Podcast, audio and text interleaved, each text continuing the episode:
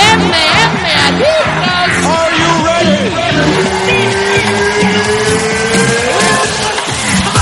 Audio exclusivo para suscriptores Patreon de MM Adictos.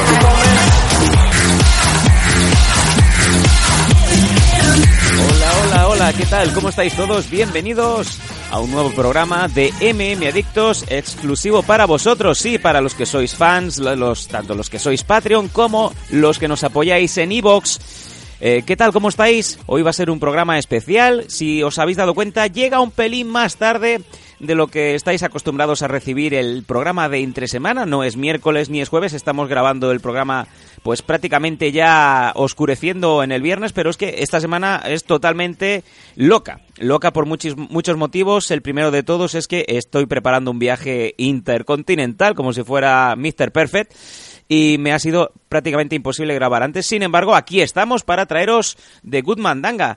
Eh, Nathan, ¿cómo estamos? Bien, pues estamos aquí, tú lo has dicho, ¿no? Para un programa un poco fuera de, de hora de lo que normalmente se suele hacer, pero aquí estamos listos para grabar, sobre todo, más que nada, la previa de ese UFC 236, Sí, señor. que se va a celebrar este fin de semana, donde- con ese doble main event. Que yo, a mí, estas cosas son mucho de, de Japón, de llamarlo doble main event, pero es que creo que en esta ocasión sí que es un doble main event, hay dos cinturones en juego. Double Main Evento. Sí, main evento. Main Evento. Que es como suelen hacerlo, difiere mucho de tengo una exclusiva con Ciudadanos. Hijos de puta. sí, y hoy podríamos dar una exclusiva, pero no sé, bueno, ahora después si acaso hablamos del tema. tenemos Y- varias, tenemos varias, tenemos varias. Por cierto, antes de, antes de, mira, ahora que hablas de exclusivas, el otro día me personé en la clínica dental Torre Romeu. Como ya sabéis, tenemos ya un acuerdo de, de colaboración con Protege tus Piños. Y me sorprendió para muy bien encontrarme, eh, aparte de con Fran Dentista, me encontré cara a cara con Fran Muñoz. Fran Muñoz estaba de visita, se estaba preparando un, bu- un bucal y lo que más ilusión me hizo, Nathan, y esto lo primero, lo primero te lo dije nada más, nada más que ocurriera es, joder, Sam Danko, eh, te escucho todos los programas, os escucho en MM Adictos. Ostras, me quedé de pasta boniato, como diría mi abuela. Sí, a ver, normalmente cuando ah, un, un pro, un luchador profesional, bueno, luchador, no no sé si tiene por qué ser solamente profesional, también amateur, pero cuando un luchador viene y nos dice eso, yo lo primero que pongo es la cara de- del, del meme del, del niño este negro que mira pantalla como sin saber lo que va a pasar. Sí, Porque claro, está la gente a la que le hace gracia y luego la gente que dice que no, que porque no le gusta la forma en la que se hacen las cosas. Mm, bueno. Y fíjate, claro, entonces te quedas ahí un poco expectante, ¿no? Hasta que hasta que pasan cosas como la de Muñoz, que, te, que, que, que se ríe y se te escucha todos todos los programas. Entonces la verdad es que es de agradecer, ¿no? Yo ya lo digo, yo no hago esto realmente para... A ver cómo decirlo, cuando me refiero, no, no lo hago para los profesionales, lo hago normalmente para la gente corriente como tú y yo, como todos los, los oyentes que tenemos, ¿no? Sí, señor. Pero luego cuando nos escuchan profesionales y dicen que les gusta lo que hacemos, pues ya, hombre, obviamente es una, una pequeña muestra de reconocimiento, ¿no? Y la verdad es que se agradece. Y fíjate tú si, si eh, le gusta el programa que eh, su vocal, su vocal profesional realizado por Protege tus Piños, lleva el logotipo de los Danco, pero también el de MM Adictos. Ahí tenemos un grandísimo profesional con el logo de- del programa en casa.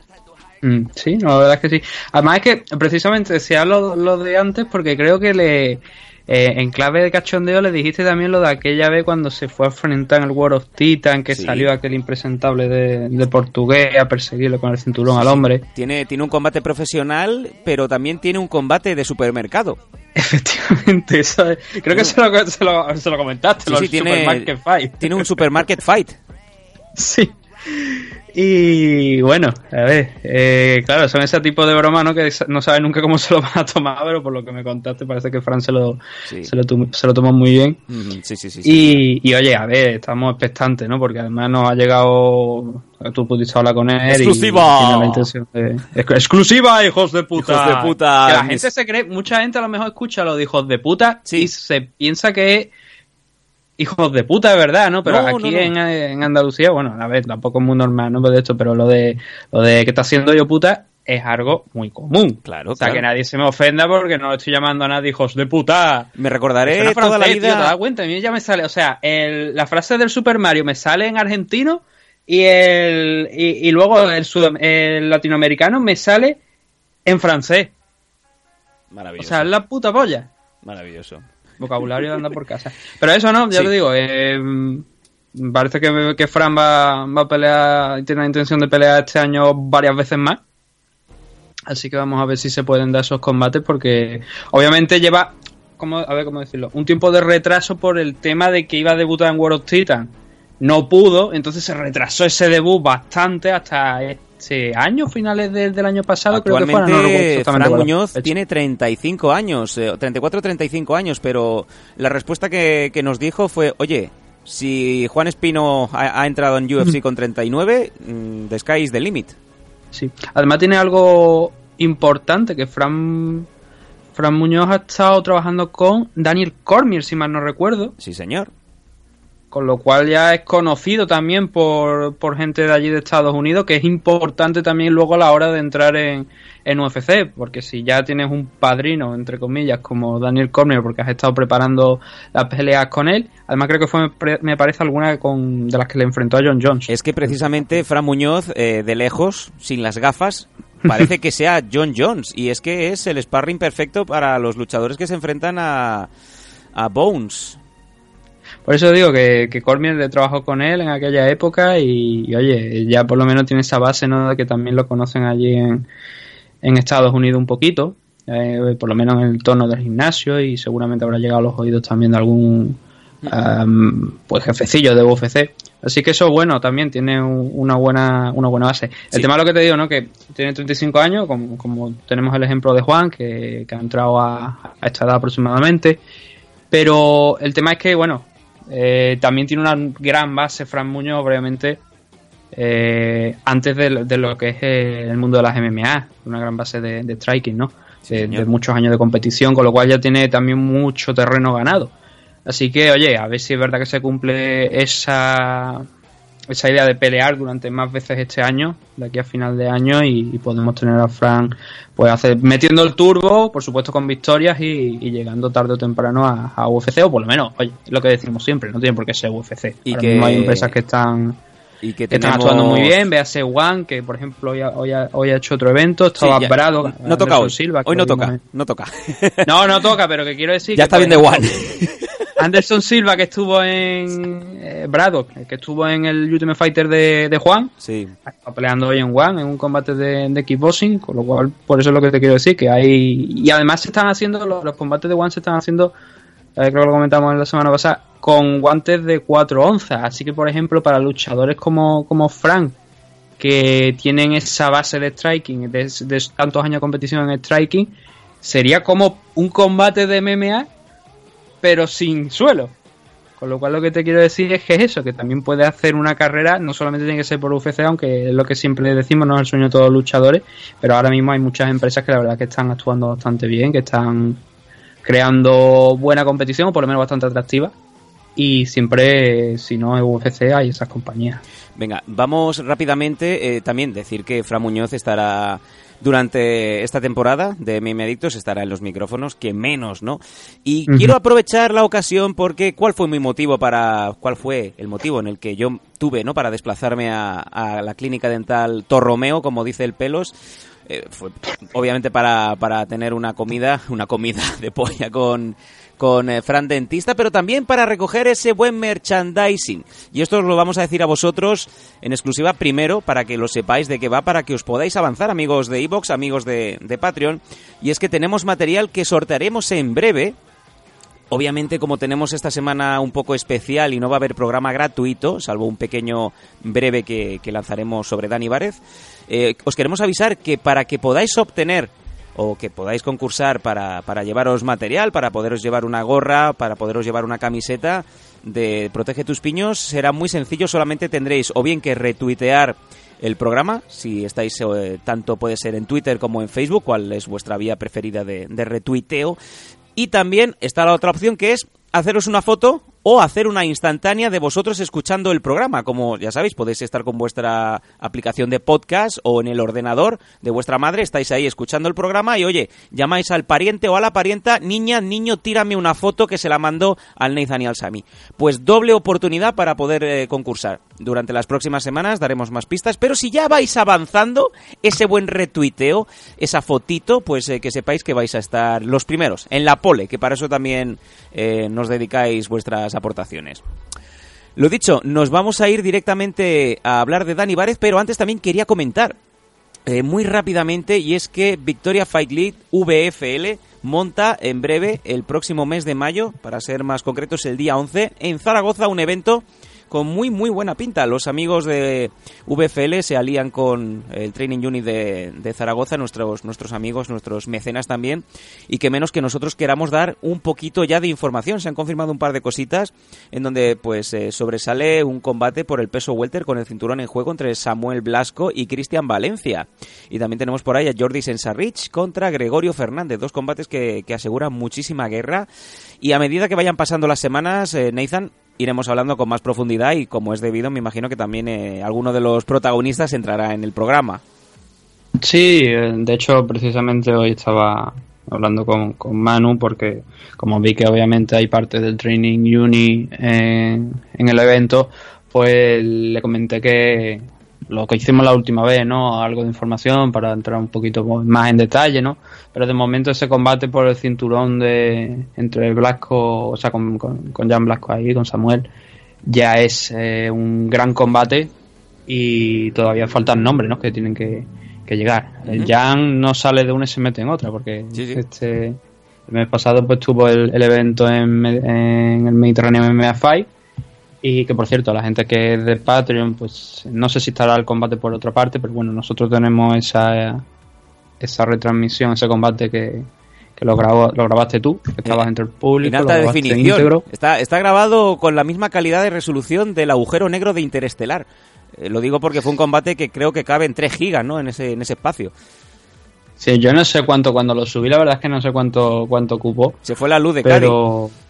Sí, normalmente cuando veo los, los pesos de los vídeos digo, joder, digo, es que este señor aquí tiene, la, tiene la, la, fea costumbre, aunque ya conseguí que la arreglara, Soy viejo. de poner la calidad al máximo. Soy claro, viejo, no, no controlo. ahora en renderizar. y luego cuando voy a subirlo yo eh, veo 4 gigas y digo yo, ¿esto qué es? Por Dios. O sea, Una, un vídeo de 10 minutos. 4 gigas. Y dice, joder. La gente con 720 se suele, se suele conformar. Yo por lo menos me conformo. Desde la última, desde la última grada se ve un pelo de la nariz de Jan Blasco. Fíjate tú la calidad de imagen. En fin. Pues eso, está el combate colgado ahí en, en el Patreon. Y nada, hombre, ya con el. La verdad es que tampoco, porque queda un mes hasta el evento. Sí, sí, habrá tiempo, habrá tiempo. En, en el, mayo. En, sí, en el pabellón de Salesianos de Zaragoza. Ya os vamos avisando para que si sois de la zona o no tenéis nada que hacer ese fin de semana, todos para Aragón a ver ese ventazo. Creo que además las entradas parece que son 20, 25 sí, euros. Sí, muy, 20 muy... euros anticipada, 25 en taquilla, creo que. Sí, señor. Estaban, lo, estoy hablando de memoria porque no sí. tengo los datos por aquí delante, porque no, no estaban entre los temas que, que, iba, que, tenía pensado hablar hoy. Pero por eso te digo, no tengo la, la, información, pero me suena haber visto que eran 20 euros en taquilla anticipada y 25 luego en, Sí, señor. Bueno, en sí, en la taquilla, obviamente. Bueno, pues eh, nada, ya, ya hablaremos. De, de hablaremos largo y tendido de, de, este tema. Y ahora sí, ya nos vamos rápidamente con eh, esa mini noticia sobre Dani Várez, que eh, para que también eh, entendáis, vamos a poner este pequeño bloque en eh, gratuito para que todo el mundo pueda tener su pequeña dosis de Adictos esta semana, que, que, va a ser un poco complicada. Y luego ya retomamos con todo el material, con toda la buena mandanga para ese, esa previa del UFC que se va a disputar este fin de semana UFC 236. Vámonos. Que también te digo, sí. antes de que vayamos con eso, que también te digo que lo mismo el domingo pues eh, se comenta por lo menos el combate y alguna cosa de la que haya pasado en UFC 236 ah, pues. en el main event al menos. Te lo agradecería. Pero ya digo, eso lo iremos viendo porque eso ya depende Depende de cómo estés ese día, de cómo haya quedado el Cádiz. Hombre, depende, principalmente depende de cuándo juegue el Cádiz, yo también te lo digo. Sí, el otro día no, nos asustamos no mucho. Eh, me mandó un mensaje a las dos y media de la mañana Fran eh, González, Fran Dentista, eh, con una captura de pantalla tuya de me cago en eh, bla bla bla, un montón de. parecía que te estaba dando un Kurt Cobain. y era que acababa de perder el Cádiz con el Zaragoza o algo así. No, pero no, no era no era por no era por la Ah, yo, no por por la el fútbol. derrota realmente. Ah, vale. Era porque eso lo puse en mitad de- del del del partido creo que fue Joder, pues porque metieron el tercero. O sea, y es muy poco común que al Cádiz le metan tres goles en, en el Carranza. Vaya y es muy poco común y, y eran fallos que coño es que había, no, no hay un sitio Vamos- donde hablarlo, pero va- hay una vamos situación ahí. complicada con un jugador del Cádiz. Vamos a dejarlo ahí. Eh, destrozó un cajero automático, como no debe hacer, de borrachera. Entonces ese, ese chaval lateral derecho, que es Correa, que debería haber estado jugando, pero como había tenido ese problema y tal y cual, digo, dijo Orgafa, lo movemos fuera. ¿Qué pasa? Que con todo respeto al mundo, pero el suplente, Carmona, no vale para el pobre para el tema. Y entre eso y que el otro lateral izquierdo, que normalmente ha estado jugando correcto el chaval, tampoco es que sea una maravilla, pues eh, dos, tres fuera de juego, bueno, no, dos fuera de juego habilitados por el lateral izquierdo, el lateral derecho cuando tenía que correr detrás de uno de, del Zaragoza se rindió a la última de cambio. Joder, qué- Y al final, mierda, porque no perdimos. Sacamos un empate en el minuto no, no 80 y tanto, creo, Venga. 90 aproximadamente por un penalti. que ya está, que me da igual. Pero, pero ya te digo, o sea, también nos anularon un gol que era perfectamente legal. Madre de Dios. Y posiblemente ese mensaje que puse ese puede, puede que fuera después del gol porque es que fue vergon- vergonzoso Venga. la, la actitud del árbitro. Vámonos- bueno, son cosas que pasan. ¿no? vámonos, Pero yo eh, lo que yo no sabía ¡que me da igual! Que Fran Dentista me sigue en Twitter. Que me da igual. Vámonos. ¿Dónde coño ha visto eso Fran Dentista? Yo no- Tiene cuenta falsa, como todos. Venga, vámonos. eh, ¡Hala! No, yo no venga. tengo cuenta falsa. Vámonos a hablar. o sea, hay gente que piensa que yo tengo cuenta falsa. Yo no tengo cuenta falsa. Yo tengo la cuenta de MMA Nathan, y la web la, la otra cuenta mía que no tenía que ver con MMA. nos vamos.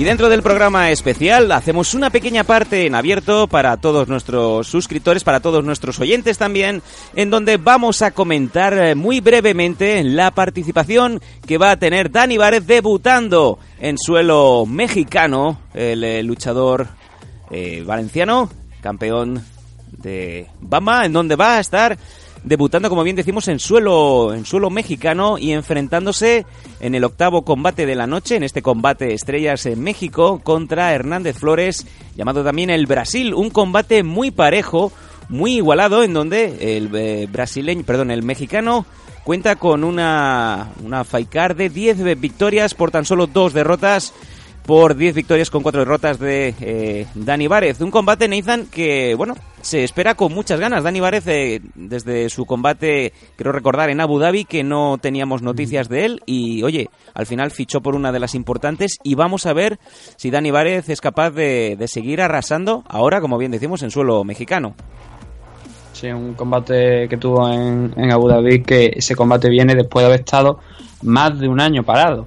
Porque Batman, según lo que ha comentado Dani en alguna entrevista, estaba bloqueando sus- las defensas del título. Creo que Dani dijo que le habían bloqueado hasta dos defensas titulares. Esta es una entrevista que, que la- que ha hecho Dan, Dani Vares para, para ABC, para, con Álvaro, Álvaro Colmenero, creo que es el, el apellido. Sí. Y, y hablaba de este tema, de que Batman había bloqueado de alguna manera dos defensas de- del título.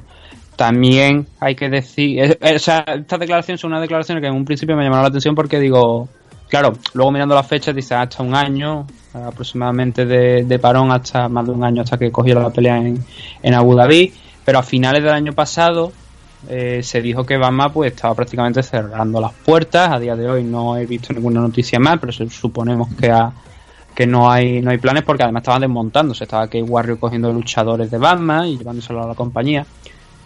Pero no lo hicieron con Vares por alguna extraña razón. No lo entiendo. Entonces Dani pues quedó libre. Tenía que, que ver dónde iba y por suerte pues salió esa pelea en Abu Dhabi que le ha servido como yo diría precalentamiento, ¿no? Eh, a la, bueno, más que calentamiento completo a la hora de, de firmar un contrato con una grande que es realmente donde, donde tenía que estar, ¿no? Y pues bueno, se anunció hace cuestión de, creo que eran dos meses aproximadamente, Eh, bueno, nosotros por lo menos nos dijeron, creo que fue el 18 o 19 de febrero, cuando peleó Joel Álvarez, nos comentaron que Dani pues ya había firmado por Combate América, que se anunciaría en un tiempo. No sé quién fue el que dio la, la noticia. Sí, alguien hizo Eh, luego no, pero de luego no fue él. eh, o sea, Sí, sí, le, fastidiaron, le y- fastidiaron el- la, la- la noticia propia, que eso no es una, esa es una de las peores cosas que puede haber, ¿no? Que si por lo menos te, lleva- te lo llevas muerto, pues eh, puedo llegar a entenderlo, pero chafar una exclusiva por chafar, pues no tiene sentido. Lo que decimos siempre. Sí, ¿no? no, es una cosa que a mí no, yo digo que a mí no me gusta, porque eso es responsabilidad del luchador. De hecho, a los pocos días, creo que fue, o a la semana, Dani lo hizo oficial. Dijo que había Mm. firmado por Combate América y detalló un poquito más los detalles. Que obviamente en aquella, aquella persona que los dio de inicio los dio mal, porque luego Dani dio, pues habló claro de, de cuántas peleas tenía firmadas y, y cómo había ido la cosa. Entonces, nos trasladamos a lo que es el combate. pues, mm, a ver, eh, en Monterrey es lo que decimos, nunca hay que dejarlo en manos de los jueces, por lo que por lo que pueda pasar, ¿no? Y delante va a tener un rival que yo creo que es complicado, que Iván, Iván Hernández es un, es un tipo difícil, ha tenido ya varios combates aquí en, en Combate América, solo ha perdido con Marcelo Rojo y Mar de la Rosa, que quizás son los dos combates pues, de más nivel que ha tenido hasta ahora. Pero tiene a Dani Vares, que es el, gran luchador de la categoría Flyway española, campeón en Batman, tanto a nivel pues europeo, ¿no? Como luego también el título mundial cuando, cuando lo, lo capturó, que fueron además combates, si mal no recuerdo, creo que fueron consecutivos. Y tiene muchísimas opciones, ¿no?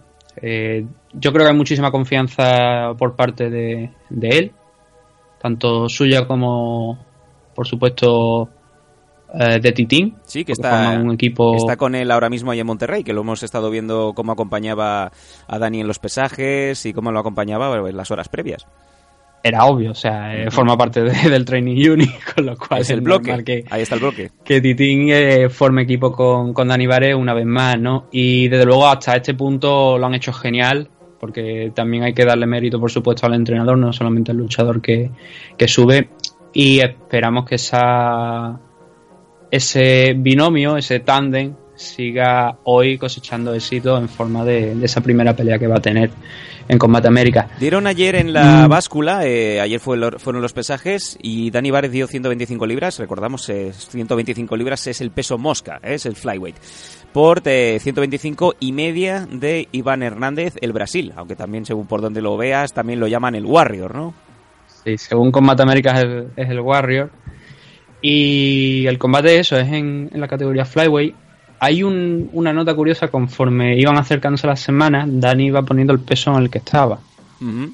Y estaba por encima de las 60 libras. Bastante por encima, yo creo me parece que llegó a poner cerca de las 65, o sea, de las libras, de, de los kilos. Sí. En cerca de 65 kilos, que son varias categorías de peso más por encima de la, de la flyway. Con lo cual el corte es bastante grande. Y me gusta porque eso quiere decir que hay margen, ¿sabes? Para llegado al punto, subir una categoría de peso. Pero se encuentra, yo creo que es más que evidente que se encuentra cómodo en, en la categoría flyway, que no tiene problemas ninguno para, para bajar esa categoría. Sin ninguna, Y- sin y ninguna eso viene duda, bien. eh, Eso, obviamente, esa imaginamos que, viene. Imaginamos que aquí una victoria de Dani Várez lo pone tranquilamente el Mosca, el Mosca destacado. Una categoría de peso que creo recordar no, no había, por lo menos no se veía en, en Combate Américas. Eh, ahí quizá residía un poco algún que otro, alguna duda de hacia dónde iba a ser el próximo paso de Dani Várez, ya que creo recordar, a tiro de memoria, mm, re- rectifícame si me equivoco, antes de- del fichaje de Várez tampoco se había visto muchos combates en este, en este peso. Em, yo de hecho tengo mm, poca mm, pocas imágenes de Flyway en la categoría de en Combate América. Sí que había alguna pelea, pero es como una realmente casi todo han ido casi todo en Combate América, a pesar de que llevamos ya unos cuantos añitos, no tampoco una barbaridad, pero sí unos cuantos años está todavía en, en construcción. Sí. Y ahora están intentando construir la categoría Flyway. Y ahí es donde esperamos nosotros que, que encuentre esa, esa oportunidad Dani de, de seguir triunfando. Que por cierto no es el único Flyway realmente que, que está ahí, porque Yacaré, Oscar Suárez, su próxima pelea es en la categoría, es en Flyway, con lo cual va a bajar de, de la 135, que normalmente donde estaba Oscar, va a bajar a, a esta categoría y vamos a tener un segundo luchador en, en Flyway. Así que mm, yo creo que tiene más exposición la que quizá la femenina, porque está Amanda Serrano, que obviamente es quien es. Y yo creo que mm, ahora es momento de, por suerte, de la categoría Flyway. No hemos hablado de eh, los horarios, que creo que son importantes porque, bueno, Vamos a- vamos no, a igual no nos están escuchando hoy ya. Tanto, pero- tanto horarios como, sobre todo, eh, ¿dónde se puede ver? Si no me equivoco, en España se puede seguir viendo desde Facebook, ¿eh? Sí, eso no, eso, eso no cambia. De bien, momento, como no está en Dazón aquí, eh, pero sí en Gol, teóricamente, si no, no ha cambiado la cosa, eh, se puede ver gratuitamente a través de Facebook. Además, íntegramente, todo el evento. Esto es importante porque la pelea de Dani Vares, si la cara es correcta de Combate América, que ya vimos que ayer, por ejemplo, dijo que iba a empezar, los pesajes eran a las ocho y media en horario de- del este de Estados Unidos, y al final fueron a las seis y media, fueron dos horas antes.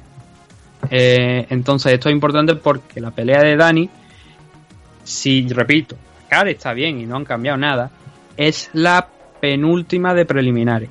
Sí, señor. Me coincide, me coincide aquí en esta nota, así que la quinta pelea de la noche. Mm. Entonces, mm, el horario que, que ponen en Dazón, que creo que es más.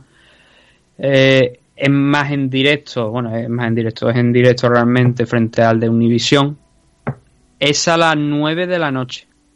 Prontito. O sea, a nueve- pero a las 9 de la noche me refiero a Estados Unidos, Ah, que vendría a ser aquí, creo que eran las 3 de la mañana, me parece que. Ujú. Pero no sé, claro, por la nota de prensa de, de Combate América, no sé si, porque dan dos horarios. Dan ese para, para lo que es Estados Unidos a través de Dazón y luego dan el de Univisión Deporte, que es a partir de las 12 de la madrugada. allí en- o sea, cuando marca el de un día para otro en Estados Unidos, pues allí a esa hora. Entonces no sé si, no sé si la CAR preliminar, porque al ser Monterrey estamos hablando de un horario totalmente diferente eso estaba más tirando para el, para el horario central pacífico, creo, que para el, el horario de estado de- del este. No sé si va a ser retransmitido a partir de las 9 todo el evento, como digo, que sería las 3 de la mañana aquí, o eso va a ser la main card. Mm. No tengo ni, Bueno. ni idea por el momento. A ver Eh, si dentro de una hora, que suele hacer eh, suele hacerlo esto mucho también con América, que pone ya un enlace, pre- prepara antes de que sea el stream una advertencia con la hora a la que empieza. Atención. Entonces a lo mejor ya pues ya. Atención Sí, con ciudadanos. atención, de- No, no, no. Aquí Eh, no, entonces, aquí- no, no. Como no, no, no, no, Private, como- private, Neiza, Como private. yo San Pierre. Ah, Alright, coming back. No, no, Nah, no, nah, no. nah, nah. bueno, eh, este combate, que- este combate es destacado. Están apretando mucho Combate Américas con otros combates dentro de esta car, como es el debut de la ex luchadora de la ex luchadora de wrestling Dulce Sexy García, también exboxeadora, debutando ahora en MMA. También pelea en la, en la coestelar eh, el People Rojo Marcelo, que si queréis saber más de Marcelo, lo han entrevistado esta semana los compañeros de la jaula del MMA contra Sexy Mexi Castañeda, eh, luchador de mal recuerdo para la afición española por, por haber luchado contra eh, Gómez Lufo. Y en la Y, estelar, qué casuali- y, y antes de que vaya con el main Sí. event, que la verdad es que es un grandísimo combate, qué casualidad que, que Castañeda ha fallado el peso. sí, ha vuelto a fallar. eh, tiene que darle el 30% de su bolsa y es que eh, al compañero porque se ha presentado con dos libras y media por encima del límite. Eh, seguimos teniendo problemas con, con las básculas en, en Combate Américas. ¿no? Me empiezo ya a tener dudas eh, de que a lo mejor es la báscula que no le han puesto bien las pilas. Y en la estelar Bueno, el tenemos... resto, el resto sí. de la cara está bien, el resto de la cara está en peso. En la, en la estelar curioso. tenemos al negro marroquín, el antiguo campeón de la Copa Combate, contra Alejandro el Gallito Flores en eh, combate estelar en peso pluma. Así que, oye, se nos ha quedado una car muy maja y, oye, si no tenéis nada que hacer, si mañana no tenéis que madrugar, pues aprovechar y, echarle un ojo que ya tiene un gran número de, de combates interesantes con el añadido del debut de nuestro Dani Várez en Combate Américas. Dicho esto, eh, esperamos que hayáis disfrutado de esta mini previa y que tengamos eh, mucha suertecita, que toquemos madera y que podamos celebrar una victoria nueva de Dani Várez en esta ocasión en suelo mexicano.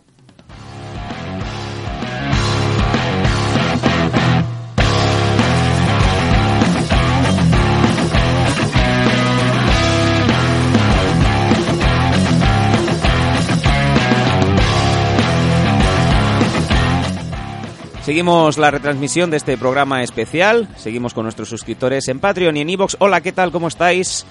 Vamos ahora a comentar el análisis, bueno, la previa del combate eh, estelar de este Holloway Poirier 2 y este Gasteluma de Saña que se engloba dentro del UFC 236 que se celebra este próximo sábado 13 de abril en el Stage Farm Arena de Atlanta, Georgia y que tiene, pues, oye, una cartelera también cuanto menos interesante, de varios nombres propios y yo voy a dar, como siempre, la preliminary completa y Nathan me para donde, donde lo considere, que me imagino que serán un par de puntos eh, claves. Empezamos en la preliminary, como bien decimos en el Fight Pass, emiten los siguientes combates. En la Bantamweight, Brandon Davis contra Randy Costa. En la Flyweight femenina, Lauren Mueller contra Poliana Botello. Montel Jackson en la Bantamweight contra Andre, Andre Sohatham. Y en el último combate de esta primera preliminary, Curtis Millender contra Belal Muhammad. ¿Algo que comentar aquí, Nathan? hay dos combates. Bueno, lo primero hay una nota que es que Pay Van va a pelear aquí contra Poliana Botelo, pero ya sabemos cómo acabó aquello. Sí. Ah, luego, eh, de estos que han, nombrado, yo creo que los dos últimos especialmente son interesantes. El de Montel Jackson contra Andrés Show, Zat Viene los dos con, sobre todo Montel, viene con una progresión muy interesante. Después, sobre todo, de derrotar a Brian Kelleher en su último combate. Y a André le habíamos visto combates también interesantes. Aquel de, de Sinomalley, por ejemplo, que fue el, descubrimiento de Sinomalley, ¿no? No pudo derrotarle después de, de tener incluso sin pues afectada una de, de las piernas o del pie, no recuerdo exactamente dónde estaba el punto de la lesión. Pero de un combate, la verdad, interesante. Entonces, eso es bueno porque aquí tenemos que ver, seguir viendo la progresión de Montel Jackson, que como te digo, después de derrotar a Brian Kelleher, es un, un tipo en la división Bantamweight que ahora mismo tiene, o sea, que, su alcance está por encima del metro 90, con lo cual no es nada común. Y, es llamativo, por eso digo que hay que estar muy atento a este luchador, que, viene fuerte, eh, no solamente tiene una derrota que, que, le, eh, fue aquí en, en UFC, pero eh, es, joven, tiene 26 años, por lo, lo, cual lo que te quiero decir es eso, que tiene todavía muchísimos años por delante y, puede resultar muy interesante ver ese combate. Y el segundo, Kartin Milender contra Belal Muhammad. Uh, Milender busca eh, regresar a la senda de la victoria después de, enfrentarse a Aliseu Zaleski y, perder. Hace cuestión de, un mes, además, que no, no es que le haya llevado mucho tiempo el volver. Y Belal Muhammad lo tenemos como un tipo que es de esos luchadores que quizás no tienen una grandísima técnica, pero sí tienen un grandísimo corazón. Entonces tenemos a un tipo eh, como Carter Millender que es súper alto y súper complicado de, entrar en, una distancia contra, para que se haga un, poquito la gente la idea, eh, Carter Millender, yo acostumbro a decir eh, hay varios luchadores que se parecen a John John. Carty Millender podría ser, eh, o sea, en estatura, ¿sabes? En físico. Carty Millender es de ese, ese, luchador que se parece a John John en la categoría welterweight con su cerca de 2 metros de alcance y metro 88 de, de estatura y se va a enfrentar a Belal Muhammad al cual le saca 20 centímetros de alcance y 10 centímetros de altura entonces va a ser un combate interesante porque a ver cómo se la ingenia Belal Muhammad para intentar siquiera a poner presión sobre, sobre Curtis, porque si no es que esto debería ser un combate en el que Milender, con toda la tranquilidad del mundo, se mantuvieran una distancia eh, desde fuera sin demasiados problemas, trabajando el striking con muchísima tranquilidad, imponiéndose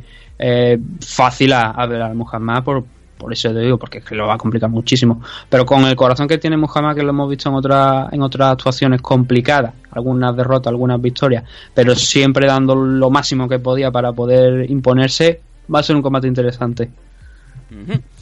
Venga, vamos a seguir subiendo en esta preliminary. Ahora ya pasamos del Fight Car, de, del Fight Pass, perdón, a, ESPN. Y nos encontramos a Boston Salmon, que tiene nombre de luchador, de Pressing Catch, contra Khalid Taha. Max Griffin en la Welter contra Selim Imadaev. Wilson Reyes contra Alexandre Pantoja, este os tiene que sonar en la Flyweight.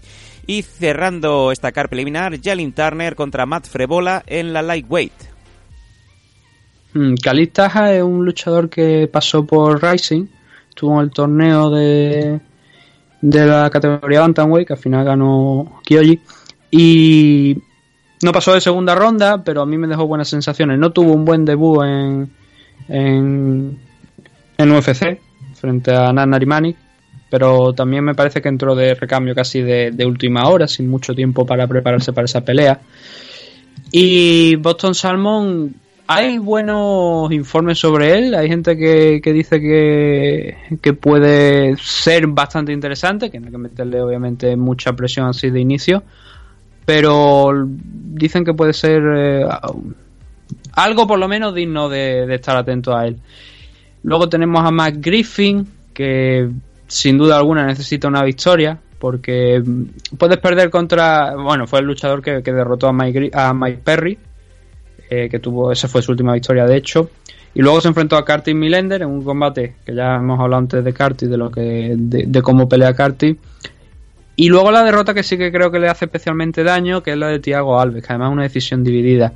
Es verdad que Thiago Alves es un luchador eh, mítico que todos los aficionados de, UFC de antes de McGregor y Ronda Rousey pues recordarán porque fue donde tuvo sus grandes actuaciones. Y la verdad es que pero ya es veterano y eso es lo que quiero decir. Perder contra Thiago Alves la verdad es que sí que, puede hacer bastante daño. Entonces necesita una victoria. Lo que pasa es que le han puesto un, un chico Celín y Madayev que no es nada sencillo ya sabemos cómo funcionan los rusos, además viene con un 7, un 8-0, perdón, hasta ahora. Vaya, vaya, y vaya seguramente va a intentar arrancarle la cabeza a McGriffin. Combate complicado, como ya te digo, para McGriffin y que no, que no me atrevería yo, la verdad, a dar aquí ningún ningún resultado porque además Selim viene de Night Global y ya sabemos que, qué nivel hay en Night Global. Luego creo que, bueno, tenemos dos combates más, el de ya Internet con más frévola, la verdad es que tampoco tengo muchos comentarios al respecto, pero Wilson Rey contra Alessandro Pantoja sí, porque si no está mal esto, estamos hablando de un combate en la división Flyway de UFC, esa división que presuntamente se está desmontando. Sí, sí, oye, pues eh, estos dos luchadores siendo eh, de América del Sur, pues tanto Pantoja como Wilson Reis, que si no los quiere UFC, pues eh, mira, ahora mismo Combate Américas montando división Mosca. sin ir más lejos. O, sí, yo te digo, o la propia One, que yo ahora mismo creo que, personalmente, eh, para, mí, para mi, mi gusto, es mejor si puedes conseguir que te firme One, siempre que las condiciones de, contrato sean adecuadas, porque la división Flyway de One es bastante más fuerte que la división Flyway de, de Combate América. Ahora bien, para luchadores latinoamericanos, Vares, Oscar Suárez y el resto de mexicanos y parte de Estados Unidos que, que participan en Combate América, entrar en una división que se está formando, pues también puede ser bastante bueno, ¿no? Entonces, el tema de este Wilson Reyes contra Alexandre Pantoja me recuerda mucho a la situación de, de Formiga contra Davison Figueiredo, que se disputó hace, hace pocas fechas, ¿no? Supongo que es una alguna manera de, de limpiar la parte de la división, pensando también en un posible ascenso a la categoría uh, Bantamweight, suponiendo que, que, se cierre, como te digo, la Flyway. Y es un combate interesante. Yo, de hecho, a mí me sorprende que este combate no esté por encima de el internet contra más frébolas. Y lo digo tal cual, por lo menos en el orden que yo tengo aquí delante. Me llama mucho la atención que no esté por delante porque es que es muchísimo más combate. Sin quitarle mérito ninguno tanto Turner como Frébola. Pero igual también es indicativo ese, ¿no? De que estamos viendo los casos de la categoría Flyway dentro de UFC. Mm. Vámonos al main card ya y nos encontramos a un viejo conocido, a Obisan Pro, en la light heavyweight peleando contra Nikita Krylov. Este combate, este combate, pues la verdad es que está interesante también, ya digo, normalmente hay algunos luchadores que quizás para el gran público pues no son tan, bueno, en el caso de Obisan Pro sí, pero Nikita Krylov era un tipo del que yo esperaba bastante, y que al final no ha sido tanto como, como esperaba. Eh, llegó a tener, ya digo, entró en UFC, salió de UFC, estuvo en Rusia un, unas pocas fechas donde cosechó varias victorias, pero al volver a UFC se enfrentó contra Jan Blackovic y perdió. Uh -huh. Entonces, a eso te hace dudar de si tiene realmente el nivel necesario para, o por lo menos el que yo creía para triunfar. Eh, para estar, triunfar entiendo yo en UFC es estar entre los 10 primeros. Obviamente ya el que llega entre los 5 y es campeón está un nivel por encima, pero es una categoría complicada porque está John Jones, ¿no? Entonces, es, hay veces que si llegas al top 10 pues ya te puede dar con un canto en los dientes. Y Krylov, contra Obisan Pro, que ahora mismo está al 12, eh, creo que tienen precisamente una buena oportunidad de, de triunfar, de volver a ser lo que era. Ese luchador que, que debutó en UFC con unas cuantas victorias, que parecía que, que iba a llegar bastante alto y que justifique un poco ese regreso, esa apuesta que nuevamente pues tuvo UFC con él, dándole la oportunidad de, de volver a, la compañía después de esa victoria en Final Global, ¿no? Vamos a ver en qué situación queda este enfrentamiento, porque Obisan Pro también es un luchador que ya está de vuelta, pero que eh, sigue teniendo la potencia en las manos que porque eso no, realmente no se pierde nunca no digo por completo sino que tampoco se pierde mucho no con el paso de los años y es un nombre eso, ¿no? Que, que, Krylov, si es incapaz de vencer a Obisan Pro, entonces sí que va a tener un problema y quizás a lo mejor sería el motivo de corte, ¿no? Por parte de la compañía. Y ya digo, es una pena para mí, es un luchador que me gusta, pero se ha visto que el ucraniano al final, cuando tiene que. Cuando llega, le llegan los combates importantes, entra en eso que decimos el choke, ¿no? Donde no ha mordido, parece más de lo que podía tragar y se acaba atragantando, ¿no? Vamos a ver si no es el caso de frente a Visan Pro. Siguiente combate en la Welter, Alan Juvan contra Dwight Grant. Por parte de Juvan sí que es un combate interesante. En el caso de, Dwight Grant, noqueó brutalmente a Carlos Pedersoli de, nivel eh, lo ha matado, lo ha matado. Y quizás ese es el gran mérito, ¿no? Pero aquí es una pelea para Alan Juvan que no es. Creo que es favorito. La verdad es que no sé ahora mismo cómo están las apuestas. Le dan como ligero favorito. Y es un combate interesante, no tanto quizá como otros que tenemos en la CAR, pero Yuban está en esa parte, yo diría, baja de, los rankings de, de, UFC, ni siquiera ahora mismo no sé ni siquiera si están dentro de los rankings, creo que no. No, no está. Pero ha tenido buenos combates, ha tenido con, contra gente como Mike Perry, con Ben Sounder, lo que pasa que ya está de vuelta, Belal Muhammad, que hablábamos antes de él. Y como te digo, ha tenido por lo menos combates interesantes, actuaciones interesantes, que a lo mejor luego no se han traducido en una victoria por parte de, Alan. Pero sí que, ya digo, en unas actuaciones que al final ya de, de su carrera, porque ya son 36 años, la miras y puedes sentirte satisfecho con ella, no obviamente con tu carrera, con todo lo que has hecho, pero, pero sí bastante bien. Y Gran, eh, desde luego, con una victoria aquí, se da una patada en la puerta. Sería su, este es su tercer combate dentro de, UFC. la primera la primer, el primer combate fue contra Zagoto, que acabó en una en, en, una derrota por decisión dividida, pero ya vimos una buena base, ¿no? Para, para lo que luego vimos con, frente a Carlos Pedersoli, ¿no? Entonces ahí va a estar ese enfrentamiento, en o sea, es la, historia interesante realmente de este combate, ver si, si Gran puede seguir progresando o lo lógico que es Juvan imponiéndose a, a Dwight. Mm. Eric Anders enfrentándose a Khalil Roundtree Jr. en la Light Heavyweight.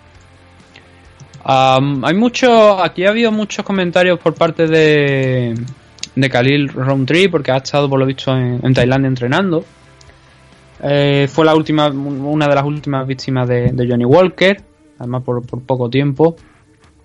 Y mm, creo que está funcionando mejor en la categoría en las 205 libras que como lo habíamos visto en alguna ocasión peleando en bueno creo me suena que había peleado en, en la división heavyweight aunque ahora tengo mis dudas Parece que no, no, parece que no. Parece que estaba yo equivocado, que siempre lo ha, estado peleando en la, en la categoría de heavyweight. Pero es un luchador grande, la verdad es que es un luchador. Es que no sé por qué tengo esa sensación. Quizá porque Johnny Walker lo veo mucho más grande de la categoría de heavyweight. Pero bueno, eh, desde luego es un combate de noqueadores. De, en el caso de, de, este chico, estamos hablando de, de Roundtree, eh, victoria por KO, pues todas quitando una en su carrera, el resto son casi todas victorias por KO. Eh, bueno, quitando dos, dos victorias, vamos a decir que son dos, dos victorias. Y han llegado todas por, por KO. Y además casi todas por en el primer asalto.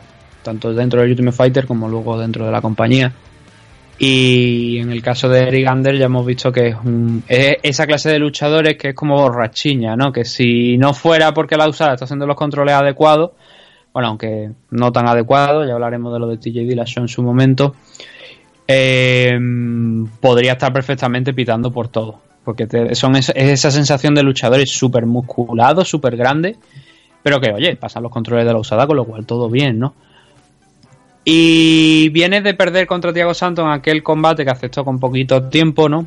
Pero especialmente contra Elías Teodoro, eso yo creo que sí que te hace daño. Sobre todo porque este combate se va a celebrar en la, dos- en la Light Heavyweight. Pero ese eh, fue, una, fue una historia extraña porque, bueno, el combate contra Diego Santos se celebró en la Light Heavyweight, pero la categoría realmente de peso de, de, de Eriander era la, la Middleweight. Volvió a la Middleweight, perdió y ahora, nuevamente, después de esa derrota contra, contra Theodore, parece, parece que va a saltar a la división Light Heavyweight ya de manera, por lo menos, definitiva, frente a, a, a Khalil. La pregunta es, ¿podrá triunfar o será esta la pelea de despedida de Eriander por el momento de UFC? Porque esto sería la tercera derrota consecutiva. Y desde luego Khalil Rountree no va a ser sencillo, un enfrentamiento sencillo.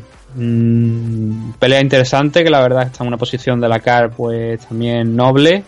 Y ahora ya lo que ya nos queda son los dos grandes combates que yo creo que es lo que desea ver todo el mundo. ¿no? Ese Todo- doble main evento que hemos dicho antes. Main estilo evento. Kelvin Gastelum eh, enfrentándose a Israel Adesanya en la división middleweight dos pesos medios con un combate muy muy interesante. No sé yo hasta qué punto Nizan la, la juventud y el desparpajo de Adesanya va a poder con la constancia y ese motor diésel que, que nos ha acostumbrado Gastelum. Bueno, pero es que Kelvin es más joven que Adesanya. Pues fíjate tú que no... Es la nota curiosa, porque vemos que Adesanya Pero no lo joven, parece. pero Kelvin... Seguro que mucha gente que no sepa la edad de ambos eh, pone a Adesanya como, como más pispireto, más joven. ah, bueno, pues pero Adesanya tiene, bueno, dentro de unos meses va a cumplir los 30 años Bueno, y Kelvin en octubre hará 28.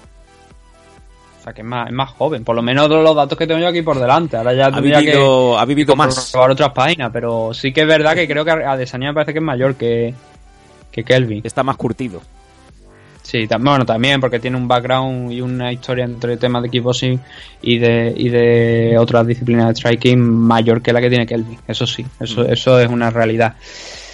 Entonces, a ver, esto es, aquí hay dos combates extraños, o sea, dos combates extraños en el sentido de tanto este combate como el main event son combates por los cinturones interinos, uno de la middleweight y el otro de la, de la lightweight. No lo entiendo, puesto que tanto Robert Whittaker como Javid tienen teóricamente la intención de volver en este 2019. Ya vimos, lo, ya vimos lo que ha pasado con el cinturón de, la división welterweight, el interim, el que tiene Colby Covington, que lo ganó frente a Rafael dos años y al final quedado en nada, porque Kamaru Usman le saltó en, en, en, el, en la oportunidad por el título, ahora es campeón, y si todo bien, pues todo va bien, pues tendremos el Colby Covington contra a ¿no? Entonces no entiendo esto, el, afán de, nunca lo he entendido, el afán de, de cinturones interim. Hay veces que están justificados porque una lesión de muy larga duración pues puede, puede acabar en situaciones de este estilo. Pero en situaciones donde sabes que el campeón va a volver en el mismo año, totalmente absurdo. Es una manera de justificar la posición en la CAR que creo que cuatro luchadores como Kelvin, Israel eh, y Holloway Poirier no necesitan justificar su presencia en una posición alta de la CAR mediante un cinturón. Es verdad que si Kelvin y, e Israel se hubieran quedado como como main event y no hubiera un cinturón por medio, no sería un combate a 5 rounds. Si la intención es que sea un combate a 5 rounds, es obligatorio que aquí haya un cinturón al menos, porque obviamente eso pues perjudica- perjudicaría al espectáculo, ¿no? Y creo que precisamente eso es una de las razones quizás las que nos lleva a tener a más Holloway contra Dustin Poirier en el main, o sea, también por el cinturón interino, porque si no, normalmente sabemos que la estrategia de UFC es poner los cinturones en el main event. ¿Qué pasa? Que si quieres justificar el que quieres hacer que el Kelvin y Israel sea 5 rounds y poner el cinturón, eso quiere decir que tendría que ir en el main event. Eso también implica que Holloway contra Poirier no sería 5 rounds, con lo cual tienes que darle también el cinturón para que equilibra la posición, ¿no? La- las cosas. Fuera de todo este tema extraño que nunca entenderé de los cinturones interinos, es un combate justificado. Es Israel Adesanya, que viene sin una sola derrota en, en UFC, bueno, una sola derrota en su carrera, ¿no? En el mundo de las MMA, con ese 16-0 que tiene, pero que además viene respaldado por eh, la victoria frente a Anderson Silva. Y Kelvin Gastelum, pues, era lo esperado, sobre todo después de derrotar a, a Yacaré. Lo que pasa es que Kelvin ha estado parado más tiempo. Ha habido ese Ultimate Fighter por medio. Había esa intención de enfrentarse a Robert Whittaker, que finalmente pues se cayó. Además, creo que me parece que fue en la semana del, del combate. O, bueno, sí, en la semana del combate, además me parece que poco- pocos días antes justo de, de que se celebrara. Y eso ha provocado, pues bueno, que Kelvin tiene esa posición, que creo que está ganada, es lógica, pero que realmente es quizás excesiva. Lo que pasa es que al derrotar a Yacaré eh, el año pasado, y ese ser su último combate, eso justifica que, aun estando por debajo de los rankings de Yacaré, porque tengo aquí los rankings por delante, estamos viendo a Yacaré tercero y a Kelvin cuarto, como te digo, eso justifica que pegue el salto. Y además el quinto es Israel Adesanya, con lo cual tenemos a un Rojo, el que creo que me parece va a debutar en la Heavyweight, un Joel Romero que se ha lesionado el combate que iba a tener y por lo tanto ha tenido que, bueno, se ha lesionado el combate, se ha lesionado y tiene que salir del combate y un Yacaré que además ya tiene un combate que hoy ha estado en la rueda de prensa esta que han organizado de lo próximo que vamos a ver. Con lo cual está ese problema. Yo este combate ya te digo que no lo hubiera hecho por el cinturón. Pero bueno, metiéndonos en lo que es el enfrentamiento en sí. Venga. Eh, eh, tenemos un Israel Adesanya, que ya sabemos, lo conocemos todo, y tenemos a Kelvin, que creo que también lo conocemos todo. ¿Cuál puede ser la clave aquí? Pues lo que tú has dicho, creo antes, el motor diésel Sí, señor. de, de Kelvin, que a pesar de que Israel tiene también un grandísimo cardio, si Kelvin puede igualar eso, pues va a estar muchísimo más disputado el combate. Si Kelvin quiere ganar esto, ¿qué estrategia tendría yo en mente así a priori si fuera a lo mejor eh, entrenador suyo, ¿no? Entrenador de alta, alta competición. no, bro, bullshit puto. Pues eh, la idea que tendría es que tendría que ir a arrollar a Desania. O sea, tiene que ser un combate en cinco asaltos donde presión, presión, presión, presión. Porque en el momento en el que Adesanya se encuentre cómodo y pueda pelear desde la distancia, desde una distancia que dificulte más la entrada de Kelvin Gastelum, porque ya hemos visto la diferencia de, de tamaño entre uno y otro y de alcance. Si, consi- si Israel consigue abrir esa distancia, va a ser una noche teóricamente muy larga para, para Kelvin, a no ser que tengamos actuaciones como la de Jorge Masvidal, eh, Anthony Pettis y compañía, pero eso no es lo común. O sea, si tú tuvieras que hacer, una si tuvieras que hacer porra, ¿a quién le das la victoria? Yo creo que Adesanya. Yo creo que Adesanya tiene armas quizá mm, eh, más dinámicas porque puede, puede sacarte una puede sacarte patadas que quizás a lo mejor Kelvin en esa distancia le va a costar. Luego si tiene que, que entrar al clinch te puede sacar también los codos, las rodillas. Es bastante más complicado yo creo ahora mismo para el, el combate para Kelvin que para Israel. No sé cómo están las apuestas y voy a, si me permite un segundo, voy a mirarlas.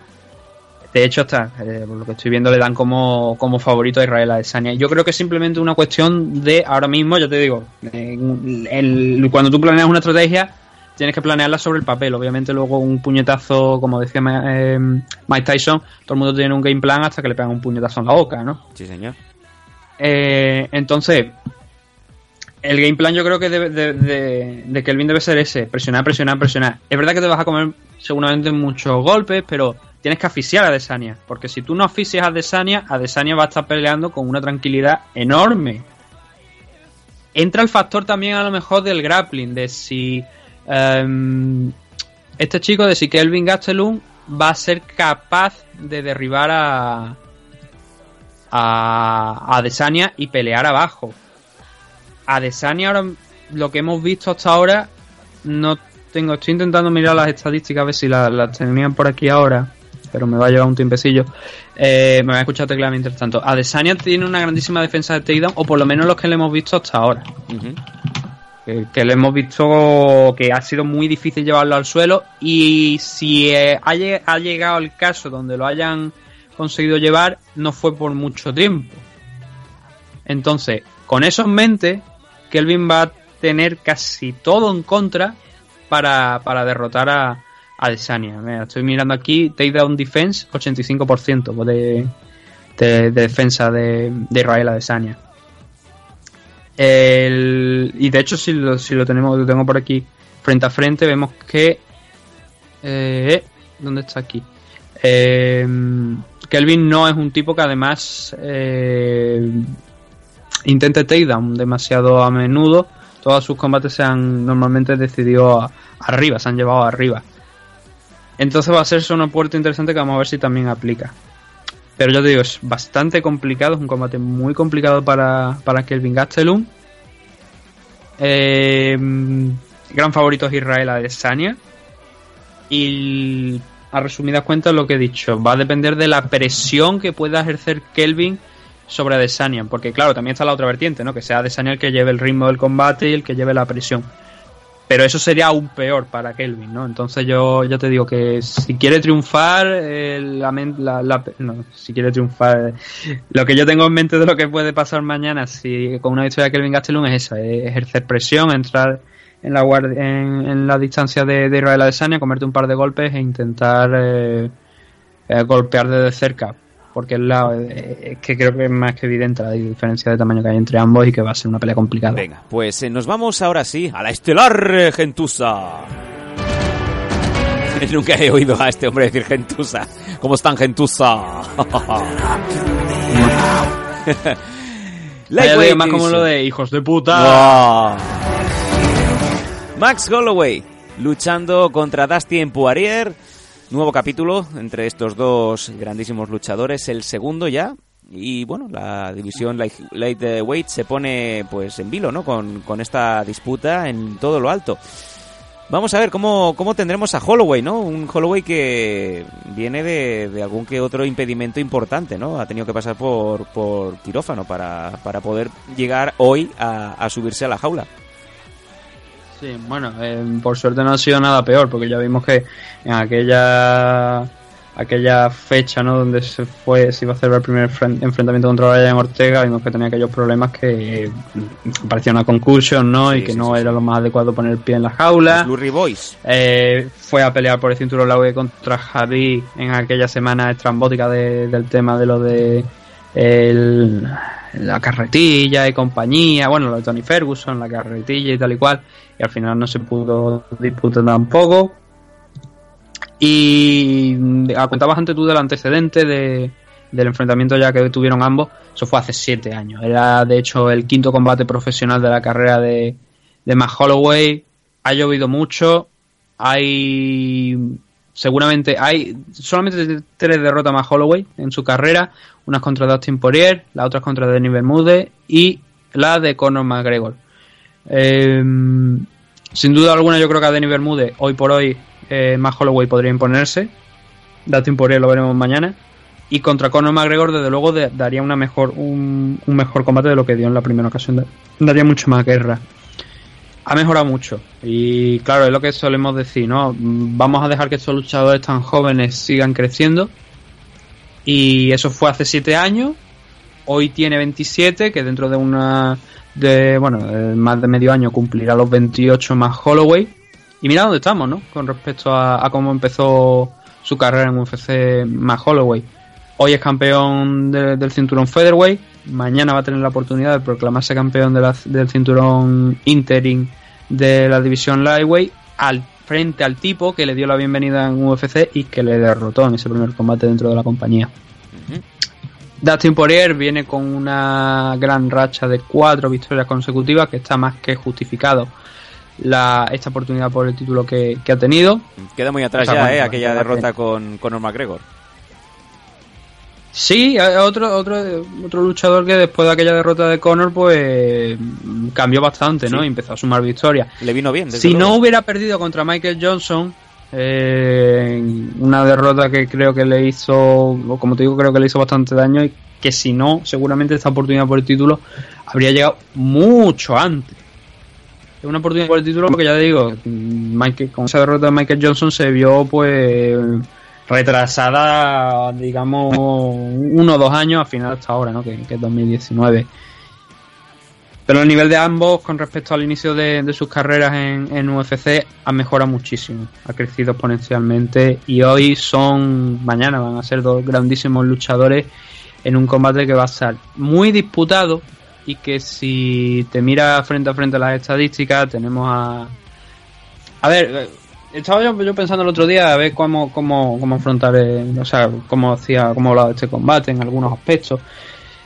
Ambos son dos grandes strikers, eso yo creo que es más que evidente. Las cifras de, de ambos están por encima de los 5 golpes y medio por, por minuto. En el caso de más Holloway es incluso mayor, llegando hasta casi los 7, 6,90. Y esto que quiere. pero hay un detalle muy importante también. La, la precisión. La precisión de ambos está en el 46 y el 49%. Son dos strikers muy técnicos. Pero cuando los veo frente a frente y veo el striking de uno y el striking de otro, igual estoy diciendo una chorrada a lo mejor para gente, pues no sé, que, que, entrena más a diario, que tiene más idea de esto, que obviamente es- eso es- ya lo, siempre lo digo, esa gente tiene más idea de lo, de lo que se va hablando que yo, pero la sensación que yo tengo es que Poirier tiene más potencia detrás a la hora de lanzar los golpes de la que tiene Holloway. Holloway es mucho más técnico. Más, y- más preciso, es un cirujano. y mucho más preciso quizás, Sí, aunque sí. luego en porcentaje el que tiene el 49 de Dustin, ¿no? Pero da, da la sensación de que Dustin Poirier tiene más potencia de KO en las manos Comparto de tu las que opinión. tiene más Holloway. Más Mm. Holloway es más de picar piedras, de pega, o sea, de ir picando, picando, picando.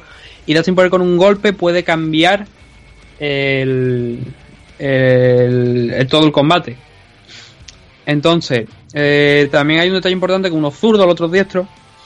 Y eso pues ya sabemos cómo, cómo suele, suele acabar. Normalmente el zurdo tiene no, no, no ventaja, pero sí que a veces es más complicado pelear contra un zurdo que contra un diestro, ¿no? Sobre todo si eres, si eres diestro. Y lo que te digo es eso, para que vea la gente el, el- el detalle de, de cuántos golpes, o sea, de los golpes impactados por, por minuto. Estamos hablando de que el récord ahora mismo hoy por hoy lo tiene Justin Gagey con ocho y medio creo que era, me parece, dentro de UFC. También tiene el récord de, me parece, de, de golpes absorbidos por parte de, eh, de, un luchador con más de 10 golpes, ¿no? Justin Gagey, pero bueno, ya digo, el City seguramente a cada combate se lo está jugando. Y creo que también más Holloway, porque ya digo, va a ser un combate emocionante donde yo quizás si tuviera que dar un ganador daría a Dustin Poirier por lo que te he dicho. Mm, Bueno, es que, es que a ver, es que depende, porque creo que hay do- dos partes del combate. Si el combate pasa del tercer asalto, ahí yo creo que es especialmente donde Holloway va a seguir brillando, porque es lo que hemos visto en los combates es anteriores. especialista en Championship el combate de. Brian Ortega, cuando conforme iba calentando, él empezó, empezaba más tranquilo, luego poco a poco iba, iba calentando, iba encontrando la, distan- en la distancia, lo hizo con Aldo las dos veces, lo hizo con Brian Ortega, estoy hablando de sus últimos combates nada más. Entonces, si Poirier no es capaz de parar el combate las tres, en los tres primeros asaltos, no digo que vaya a perder, pero sí digo que teóricamente se le debería complicar un poco más la cosa por la precisión y porque ya más Holloway en ese momento, salvo que haya absorbido tanto daño que ya no esté con las ganas de intercambiar tan, tan alegremente, puede hacer una pelea más interesante a lo mejor de lo que él espera, más complicada para, para Dustin Poirier. Entonces, si tengo que dar un ganador, eh, como te digo, creo que es Dustin Poirier antes de los tres asaltos. Pasado ese tercer asalto, yo creo que es más Holloway el que va a sacarle la decisión. Le sube, o parar el combate. Como dirían los eh, sudamericanos, le sube las chances de, de campeonar a Holloway a partir del tercer Sí. asalto. Pero no, no porque mm, no porque le suban la- las opciones, porque lo mismo más Holloway llega al el combate y lo noquea en dos asaltos o se saca una, una sumisión, que no es lo que esperamos aquí la gente, ¿no? Pero se saca una sumisión y lo derrota en poco tiempo, o lo mismo lo puede hacer Dustin Poirier, pero por lo que hemos visto en los últimos combates, que hay, de hecho las últimas cuatro paradas, los últimos cuatro combates son en el tercer round, cuando ha, detenido el combate, y estamos hablando que lo ha detenido contra, contra buenos strikers. Anthony Petty, Aldo y Ortega, que bueno, también tiene, tiene grappling de, como fuertes, ¿no? También. Pero los dos enfrentamientos contra Aldo, lo que digo, es la historia de la, de la película de con un striker, donde le fue encontrando la distancia, donde fue picando, haciendo un trabajo en los primeros asaltos y a partir del tercero ya se vio como Aldo ya no tenía tanta energía y fue picando la piedra hasta que cayó. Con Brian Ortega fue exactamente igual. Incluso hay, un, hay una imagen que es muy curiosa, que, que claro, esa imagen no, no te das cuenta en directo, pero hay un momento donde están intercambiando golpes, Ortega y, y él, y, y ves como Holloway le coge las manos y las pone en una coge las manos, Sí, sí, al- que manos, el brazo a, a dando- Ortega y se los pone en una posición como diciéndole, es así como tienes que defenderte los golpes. Le está corrigiendo. Es, un- es un momento realmente que llama muchísimo la atención. Parece un Shifu con, con un alumno, ¿no? Sí, bueno, parece el momento en el que intentaron corregir a Luis Quiñones, pero bien hecho. Qué cabrón. Porque aquel momento corregir a Luis pues no tenía sentido, ¿no? Vamos. Pero aquí sí que tenía. Vamos a ir cerrando. Esta es la CAR, una CAR muy chula y que con esos, eh, sobre todo esos dos grandísimos combates que justifican este visionado. eh, visionado que podréis ver si sois eh, suscriptores de Dazón, lo podéis ver en directo. Y si no, pues eh, me imagino que como siempre los amigos de Gol el lunes o el martes os lo emiten en diferido y locutado en, Siempre el en lunes. español. El lunes, normalmente es el lunes. Siempre el lunes, sí. Pues pasa esta... a lo mejor con Semana Santa puede que, que cambie un poquito, pero normalmente siempre es el lunes. Sí, yo voy a palmar la Semana Santa, así que bueno. Lo dicho, queridos amigos, ha sido un placer traeros esta previa, además también este esta mini previa de Dani Várez y bueno, veremos a ver qué nos da de sí este fin de semana. No sabemos si lanzaremos programa o no, ya os digo, yo no puedo estar presente, estar en China los próximos 10 días, así que va a ser complicado por lo menos para, para los tres próximos programas, los dos gratuitos, uy, que cómo estoy hoy, los dos gratuitos y el, y el de entre semana. Dependemos de, de Nathan y de- dependemos de si se puede sacar temario suficiente como para abrir micrófono o bien nos esperamos unos días. Nathan, que nos Em, vemos, eh, como bien digo, nos vemos en una quincena. Mm, temario la verdad es que hay. Hay porque la semana que viene se celebra el Rising. El Rising 15, ¿no? Eh, entonces hay cositas que sí que se pueden llegar a hacer. Bueno, Pero claro, lo que digo, o sea, cargarme un programa entero es complicado. podríamos hacer a lo mejor un, eh, un ¿cómo se diría? Un, eh, un news report de estos, un rápido y fuera. Dependemos de, de cómo esté la situación. No, no os- no os vamos a prometer nada porque no, no sabemos. Pues ya con esto dicho, os damos las gracias por confiar en nosotros, por seguir renovando el interés en MM Adictos. Hacemos lo posible, siempre intentamos dar un paso adelante y el hecho de que nos sigáis acompañando es eh, buena cuenta de, de, no- de nosotros para poder seguir este camino. Lo dicho amigos, nos vemos en unos días en MM Adictos, que paséis un gran fin de semana y Nathan me corta como siempre, ¿qué quieres? No, yo no, yo no he dicho nada. Ah, pues coño, he oído ahí un... No, no, no, no, no. Igual ha sido a lo mejor el ratón o algo, pero, pero yo no, no- no he dicho nada. Nos vamos amigos. Y hasta aquí el audio exclusivo para suscriptores Patreon de MM Adictos. Muchas gracias por tu apoyo. Recuerda visitar patreon.com barra mmadictos para tener al día todos los contenidos extra.